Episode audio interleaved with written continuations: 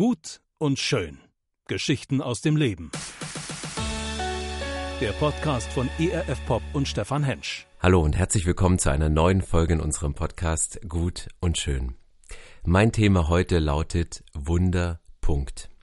Ich erinnerte mich an eine Geschichte, die vor Jahren in unserem Garten im Sommer stattfand. Wir hatten einen kleinen Pool für unsere Kinder aufgebaut und unsere Kinder kreischten lautstark, sprangen ins Wasser, gingen wieder raus, rannten drum herum, schubsten sich gegenseitig hinein. Und anstatt mich mitzufreuen, merkte ich, wie auf einmal eine Wut in mir hochkam, ein Unwohlsein. Und ich ging hin und statt mit ihnen zu planschen, mit ihnen zu spielen, habe ich sie zusammengefaltet und gemeckert und gesagt, seid doch mal ein bisschen leise, ihr könnt doch hier nicht so einen Krach machen, was sollen denn die Nachbarn denken? Und bin dann wieder genervt ins Haus gegangen. Ein Jahr später, nach dieser Begebenheit, laufe ich unserer Straße lang, wir packten unseren Umzugswagen, weil wir im Begriff standen, diese Gegend zu verlassen und unsere Nachbarin, die auf die ich damals Rücksicht genommen habe, fuhr im Rollstuhl. Und dann kam sie angefahren und sagte, es ist so schade, dass Sie wegziehen. Und ich dachte, warum?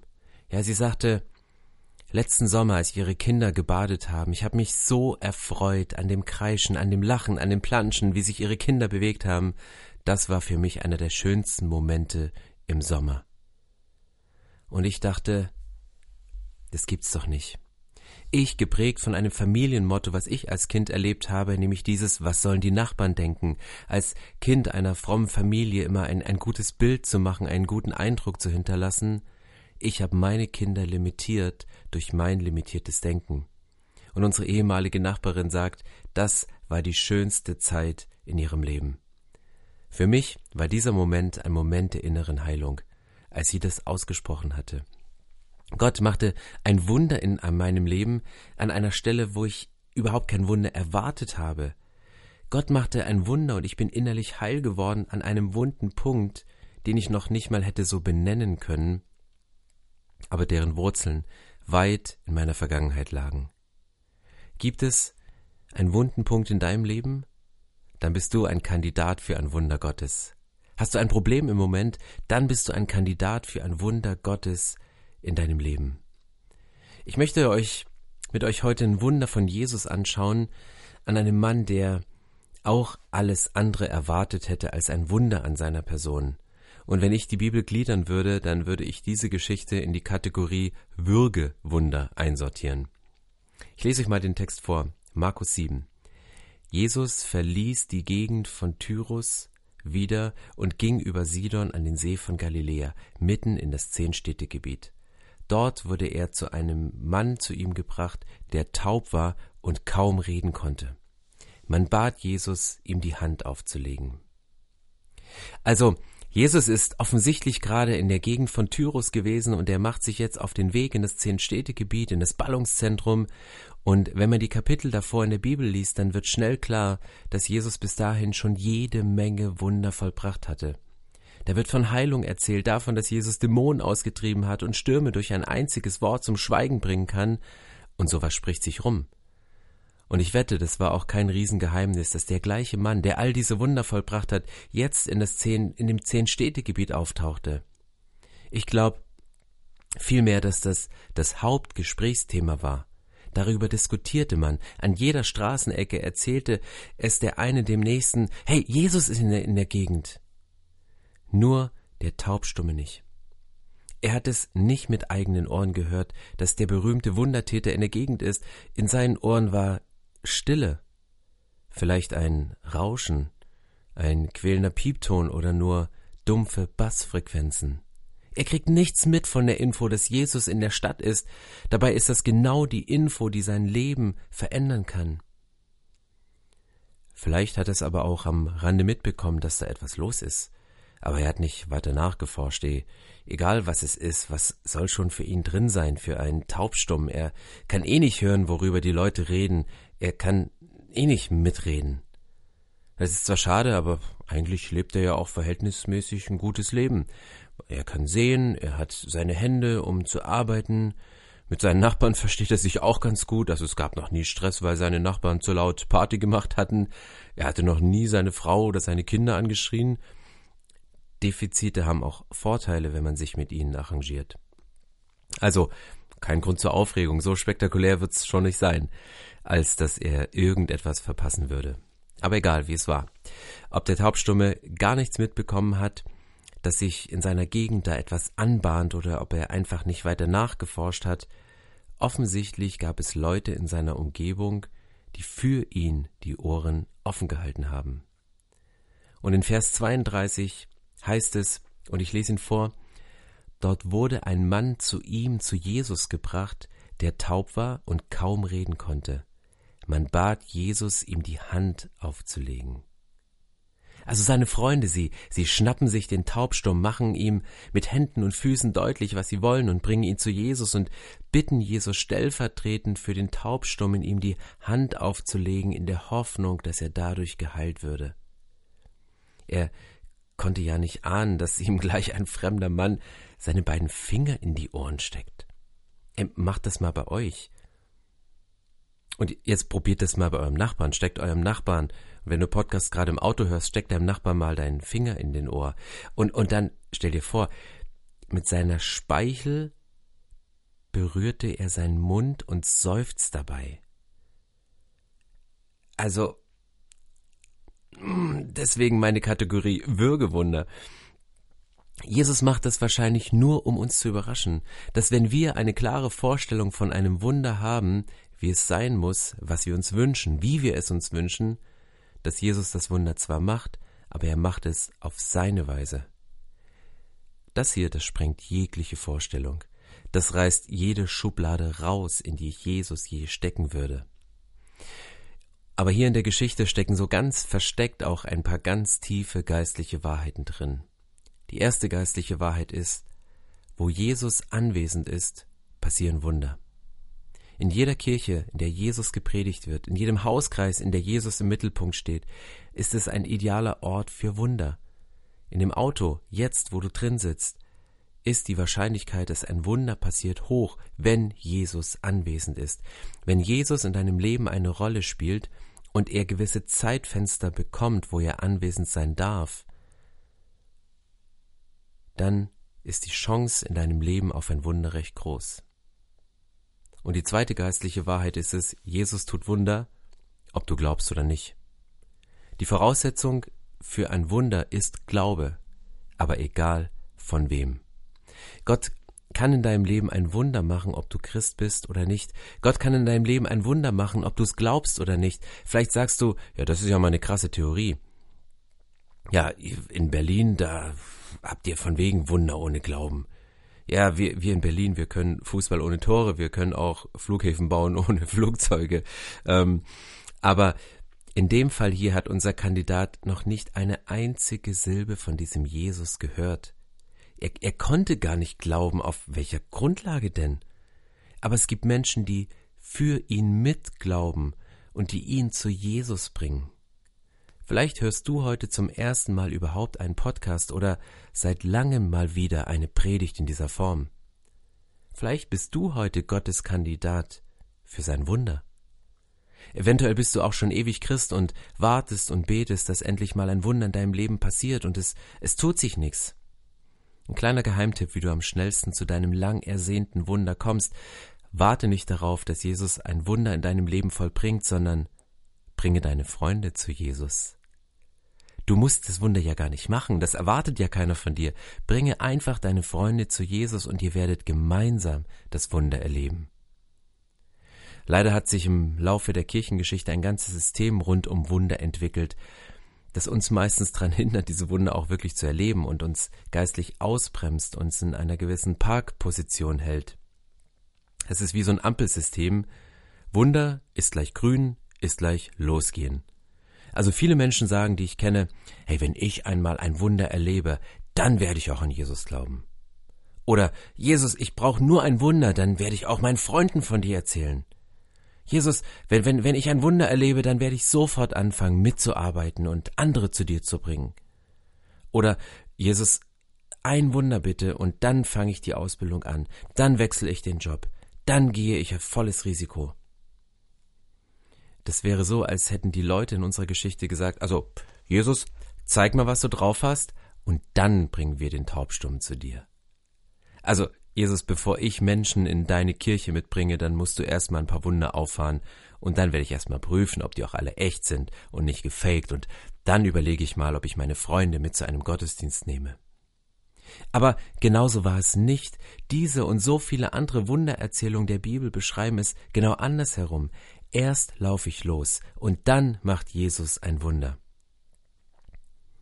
Was bei Wundern von Jesus immer gilt, ist das Prinzip, bei Rot darfst du gehen. Also Gott ignoriert unser menschliches Ampelsystem. Also diesen Punkt bitte nicht im Straßenverkehr nachahmen, das ist nur von, von geistlichen Stuntmen anzuwenden. Aber bei Rot darfst du gehen und grün wirst du sehen. Es gibt in der Bibel so viele Beispiele von geistlichen Stuntmen, die eine Spezialausbildung im Bereich Wunder haben.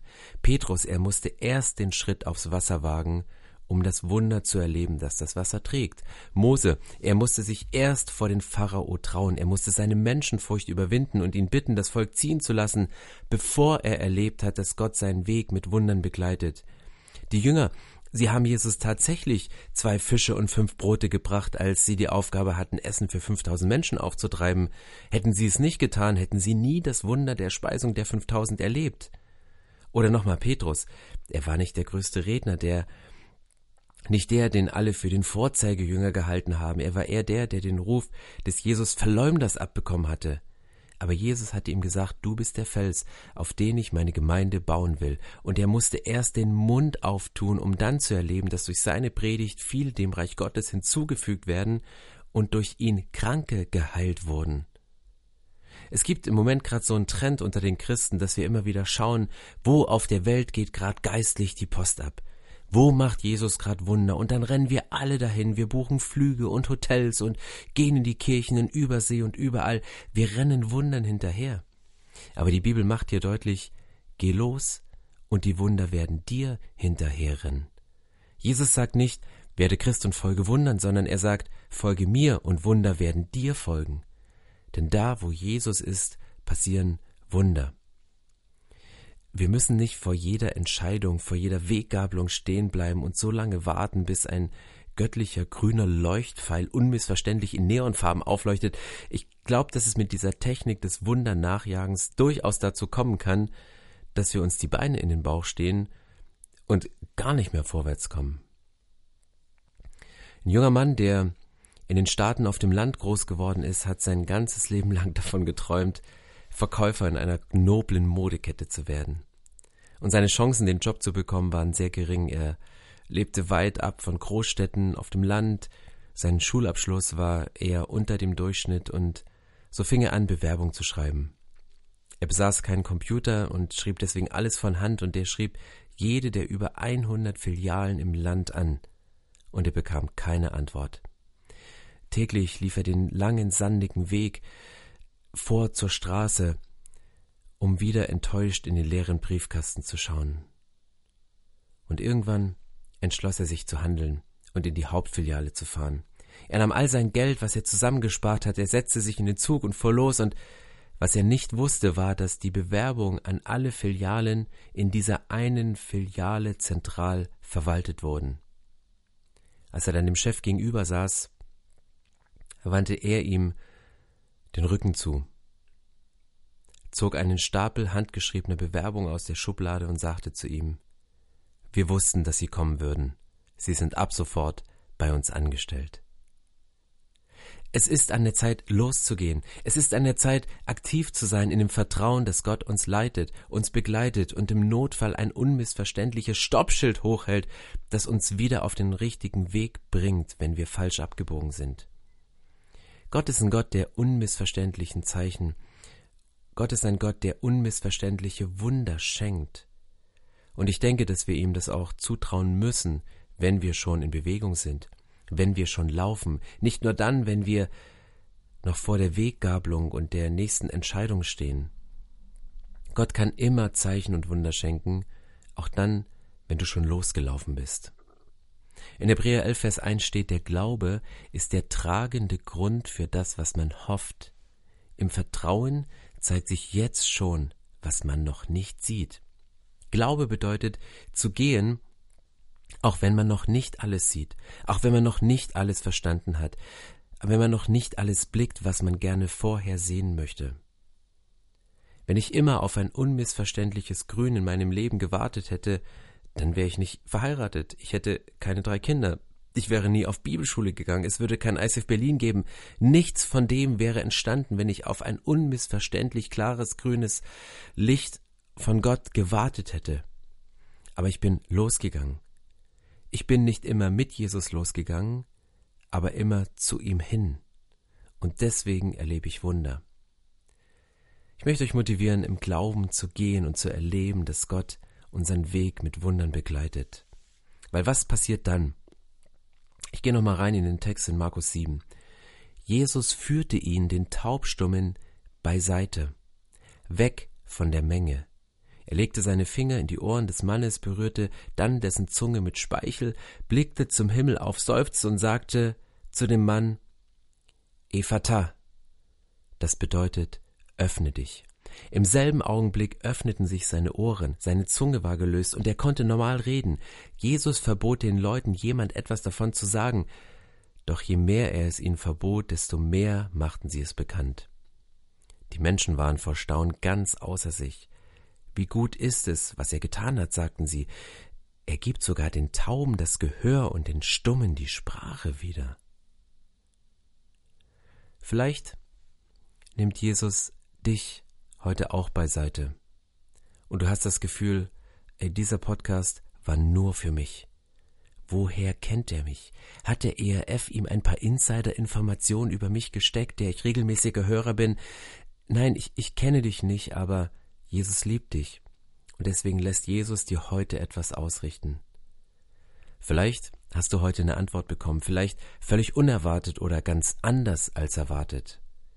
Du kannst jetzt übrigens die Finger aus dem Ohren deines Nachbarn wieder rausnehmen, weil ist jetzt auch ganz gut für den Nachbarn. Ähm, er sollte jetzt auch genau hinhören. Jesus nimmt den Taubstumm zur Seite und sagte ihm, öffne dich. Öffne dich. Ich weiß nicht, in welchem Bereich deines Lebens dir Jesus heute ein Öffne dich zuruft. Wo hast du dich ihm verschlossen? Wo hast du dicht gemacht? Wo hast du zugemacht? Öffne dich. Das Phänomen bei dieser Krankheit ist, man hört nicht und kann sich deshalb auch schlecht ausdrücken. Man versteht nicht alles und kann deshalb auch nicht ganz klar formulieren. Aber wo hast du dich Jesus gegenüber verschlossen? In welchem Lebensbereich hältst du Jesus die rote Ampel vors Gesicht und sagst ihm, stopp, keinen Schritt weiter. Das ist meine grüne Wiese, auf der möchte ich mich noch ein bisschen austoben, bevor ich auf deinen Wegen gehe, Jesus. Vielleicht fällt es dir schwer, begeistert über deine Beziehung mit Jesus zu reden. Jesus sagt dir heute, öffne dich, sprich mit deinen Freunden über Jesus. Vielleicht bist du geistlich taub und Impulse von Jesus kommen ganz dumpf bei dir an. Jesus ruft dir heute zu, öffne dich. Vielleicht empfindest du sogar ganz real ein körperliches Defizit. Stottern zum Beispiel.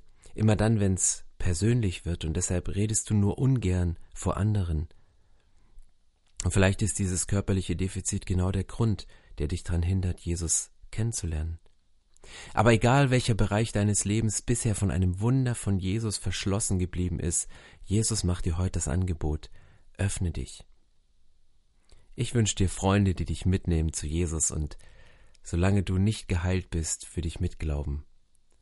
Und vielleicht hörst du diesen Podcast auch, weil einer deiner Freunde in dir empfohlen hat und führt dich dadurch zu diesem lebendigen Jesus. Ich möchte ein Gebet sprechen.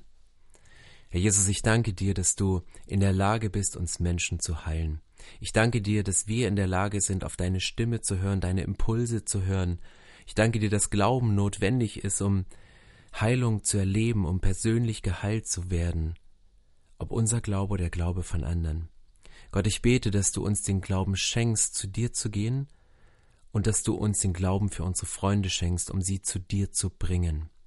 Jesus, ich sehne mich nach einem Aufbruch, ich sehne mich nach mehr Wundern in unserem Leben, und ich bete jetzt, dass du jeden einzelnen Hörer, jede einzelne Hörerin segnest mit einer Berührung im Inneren dass du sie auf deine ganz natürliche Art und Weise berührst und wie sie spüren, dass deine Kraft in ihrem Leben sich entfaltet.